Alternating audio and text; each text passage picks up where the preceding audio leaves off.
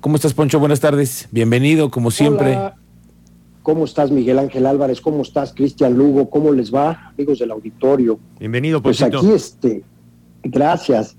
Oye, hermano, pues aquí platicando un poco de esto. Fíjate que este, no tuve acceso, la verdad, eh, no encontré el texto íntegro de este contrato de concesión, pero debo comentar algo muy importante que estos contratos eh, siempre deben tener. Uno es la cláusula de salida por parte del gobierno, es decir, revocarlos en cualquier momento en el evento de que no se cumpla el objetivo. Y dos, que el objetivo sea un beneficio social de un servicio que el gobierno no está en condiciones de prestar, que se otorga no como un derecho patrimonial, o sea, no se otorga en propiedad ni en monopolio particular, para que brinde ese servicio.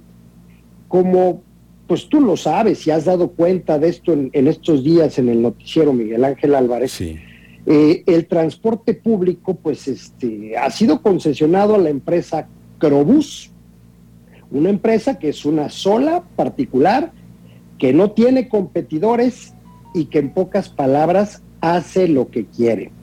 Fíjate que me di a la tarea, porque pues yo he visto a, mi amigo Gerardo Cuanalo, titular del Instituto Queretano del Transporte, pues muy activo, trepándose a los camiones, así como medio de incógnito, platicando con el pasaje, viendo cómo se cubren las rutas.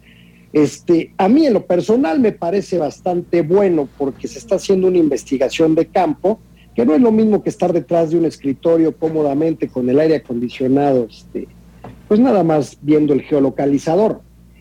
Platiqué con Gerardo, le dije, a ver Gerardo, vamos a ser bien honestos. Primero, este, ¿cuáles son las áreas de oportunidad o las fallas que te encuentras en este servicio?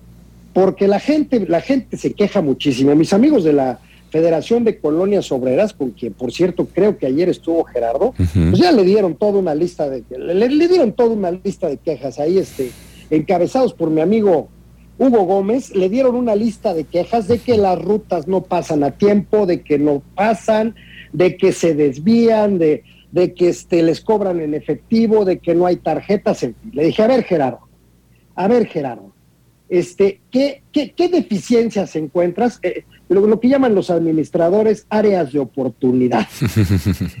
este, dice, dice Gerardo, mira, el objeto del concesionario es el lucro y este va a seguir buscando más frecuentemente las rutas que le son más rentables. El objetivo del gobierno es el beneficio de los usuarios, de la población, y entonces, pues, el instituto va a insistir, está insistiendo y, va, va a tomar medidas importantes este, sin importar si una, una ruta es lucrativa o no para el concesionario, para que se cubra.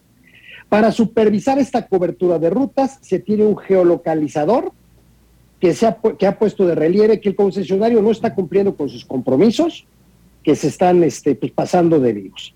Entonces le dije, oye, a ver Gerardo, pero ¿qué onda con las sanciones? Dice, aquí tenemos una deficiencia, dice. Cuando aplicamos una sanción, los procesos son tan largos y tan engorrosos que para cuando se aplica la sanción ya hasta chocaron el camión casi casi, ya no existe. Entonces, aquí me dice Gerardo, encuentro un área de oportunidad para el Poder Legislativo en la aplicación de sanciones para hacer los procesos más ágiles, más expeditos y más eficientes. Porque de veras dice, pasan muchos meses y en lo que sancionamos se va diluyendo todo esto en la impunidad. Le digo, y bueno, ¿y qué onda con el cobro de las tarjetas, Juan Alonso? Claro. Dice, solo el 30% de pago del pasaje se realiza, se realiza con tarjeta.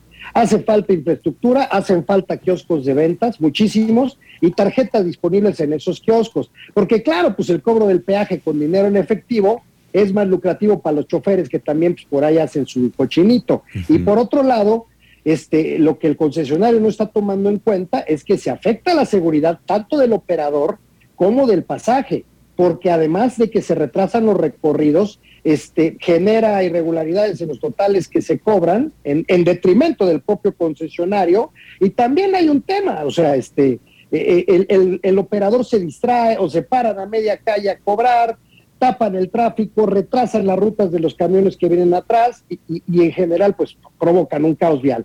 de lo que se trataba con poner en orden al, transporte público a través del instituto, pues era deficientar este sistema. Entonces aquí el cobro con tarjeta se tiene que cubrir al 100%.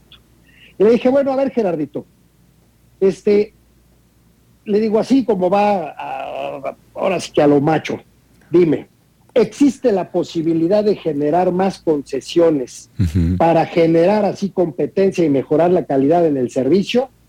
Y Gerardo me contestó tajante y me autorizó a decirlo. Dice, ya lo dijo el gobernador. Si el concesionario sigue incumpliendo, habrá quien quiera cumplir.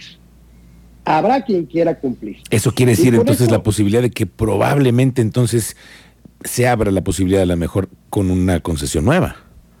Pues claro, o una nueva concesión, este, o, dos más, ¿por qué no? claro. A ver, vamos a, vamos a concesionar más rutas, o sea, no quieres cumplir con tus compromisos porque no te son rentables las rutas, habrá quien quiera hacerlo. ¿Y sabes qué? Claro. Este, a ti te puedo quitar la concesión. Eh, el gobierno puede quitar la concesión en cualquier momento. Puede quitar la concesión en cualquier momento. Ya el otro se amparará, harán su show, pero puede quitar la concesión porque de lo que se trata es del interés superior de la sociedad.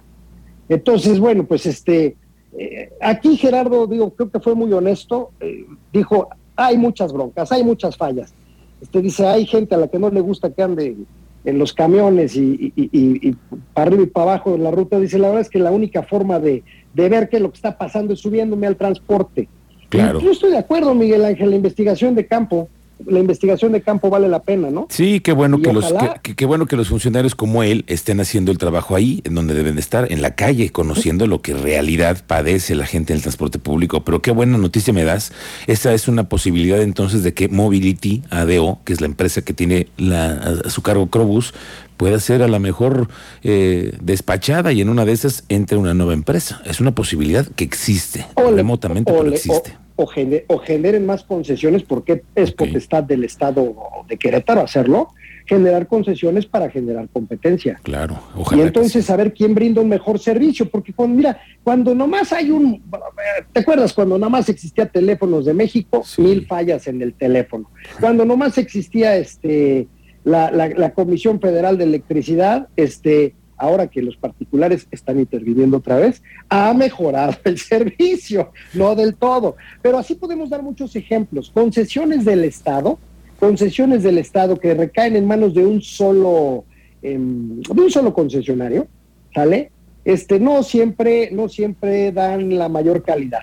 La competencia, la bendita competencia, yo creo que nos hace ponernos las pilas, Miguel Ángel Álvarez, la verdad. Ojalá que sí este, Ojalá que sea esa o sea una de las herramientas que utilice el gobierno. Ojalá que sí.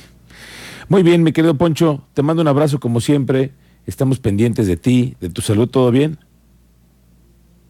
Bueno, poco a poquito recuperándonos. Muy Pero bien, pues por lo pronto vamos a buscar el contrato para leerlo y este y pues luego hacer algún otro comentario bueno este ya de carácter más técnico correcto muy bien Poncho Rodríguez como siempre te mando un abrazo gracias Miguel Ángel Álvarez, gusto saludarte. Gracias, adiós, nos vemos, 2 con 52 minutos.